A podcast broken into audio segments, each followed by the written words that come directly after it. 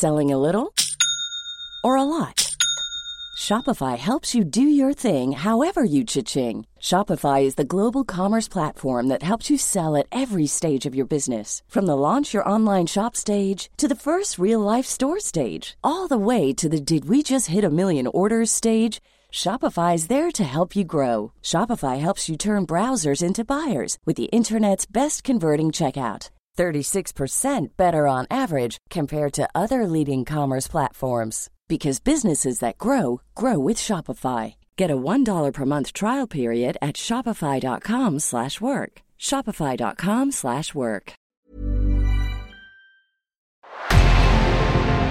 En revenant à la lampe à huile, je ne crois pas au modèle Amish. But there is one more thing. Don't try to be too smart. Pay taxes when, when you have to pay taxes. Je ne peux pas répondre à, à votre question, Monsieur le Président, parce que je n'ai pas de monde connecté. And that was a big mistake, and I'm sorry. Welcome to the Cybertruck Unveil. Voilà, je suis localisé en Allemagne. Signaux faibles, le podcast de siècle digital qui décode l'actualité du numérique. Bonjour à toutes et à tous, nous sommes le lundi 16 janvier 2023. On débute la semaine avec 4 actualités, les voici tout de suite. Première actualité, Amazon teste un abonnement Prime moins cher, mais avec de la publicité en toute discrétion. Il sera question de voitures ensuite, avec les fortes baisses de prix de Tesla. On verra ce que ça dit du marché des véhicules électriques. Nous parlerons aussi du nouvel outil d'intelligence artificielle de Google Cloud pour aider les commerçants à faire leurs inventaires. Et enfin, direction l'Allemagne qui veut réutiliser la chaleur des centres de données. Voilà pour le programme du jour, c'est parti, bonne écoute. C'est donc en toute discrétion qu'Amazon expérimente un nouvel abonnement. En Inde, Amazon pilote en effet un nouveau niveau d'abonnement pour son service Prime. Il se nomme Prime Lite. Il est actuellement disponible pour certains clients à un prix annuel, je dis bien annuel, de 12 dollars, soit 999 roupies. L'abonnement classique, lui, coûte 18 dollars. Une jolie ristourne qui s'accompagne d'un inconvénient, vous vous en doutez bien. Amazon Prime est disponible en Inde depuis 2016. Avant, il était au prix de 12 dollars par an, mais la société a augmenté son prix à 18 dollars en décembre 2021. Aux États-Unis, l'abonnement Prime est disponible à 139 dollars par an et 69,90 euros par an en France. Pour rappel, Amazon Prime offre plusieurs avantages aux clients. Vous bénéficiez par exemple d'une livraison gratuite et accélérée sur des produits sur Amazon.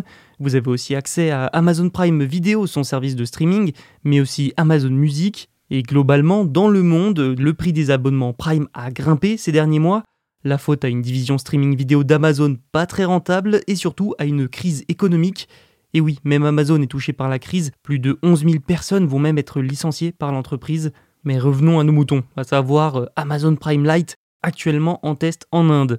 Cette nouvelle offre arrive quelques semaines seulement après le lancement par Amazon de Prime Gaming, en Inde toujours, un service, vous l'aurez deviné, axé sur les jeux vidéo. On voit donc que le géant américain cherche à diversifier, à étoffer son offre Prime pour attirer de nouveaux clients, comme les jeunes via le gaming. La stratégie pourrait très bien être la même que pour Prime Video. Prenons l'exemple de la série Les Anneaux de pouvoir de Prime Video.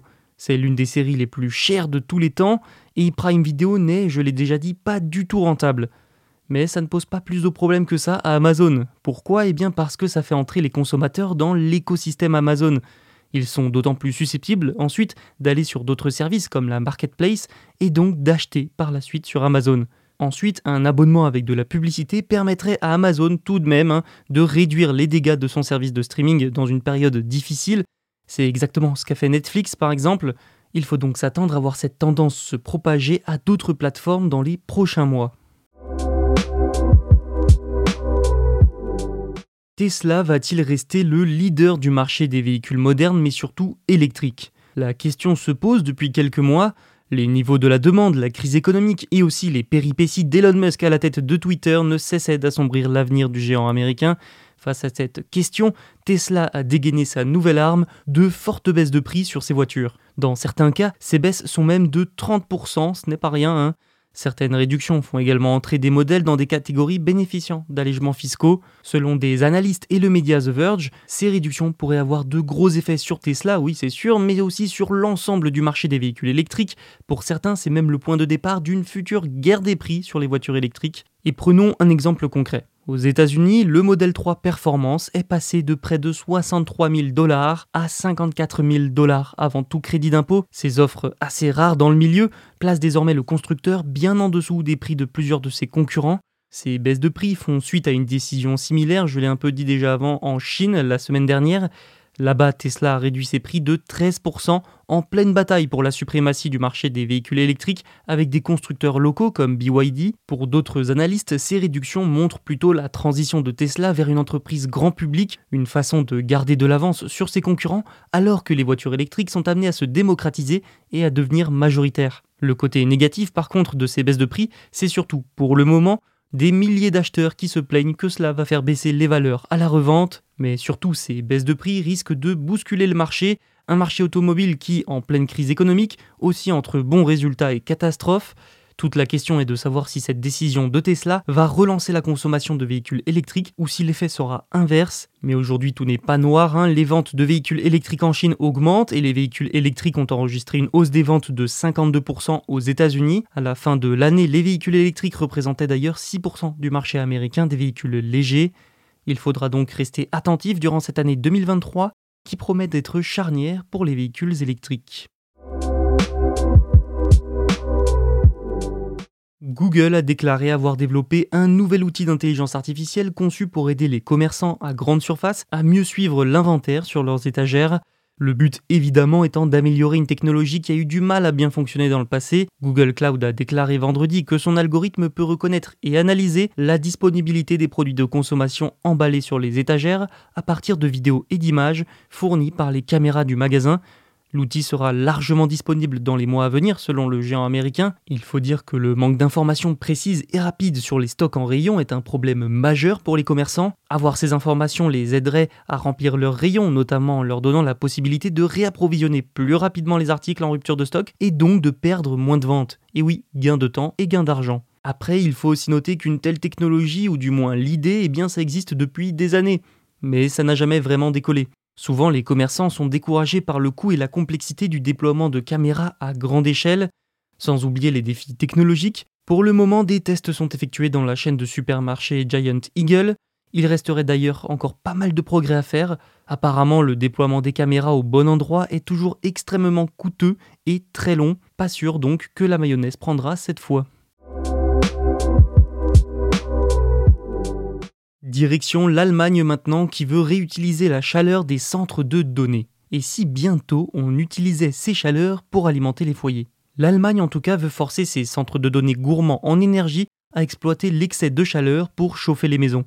Le problème, c'est que cet effort, selon l'industrie, est susceptible d'échouer. En théorie, c'est un moyen innovant pour réduire l'immense empreinte carbone de l'industrie, une empreinte carbone souvent décriée. Mais des experts ont souligné une faille dans la proposition du gouvernement qui devrait être adoptée ce mois-ci. En fait, l'air chaud expulsé par les serveurs ne serait pas aussi chaud que celui requis pour la plupart des réseaux de chauffage urbain. Du coup, tout service public avec lequel il s'associe doit investir dans des pompes à chaleur pour amener l'air des serveurs à des niveaux utilisables.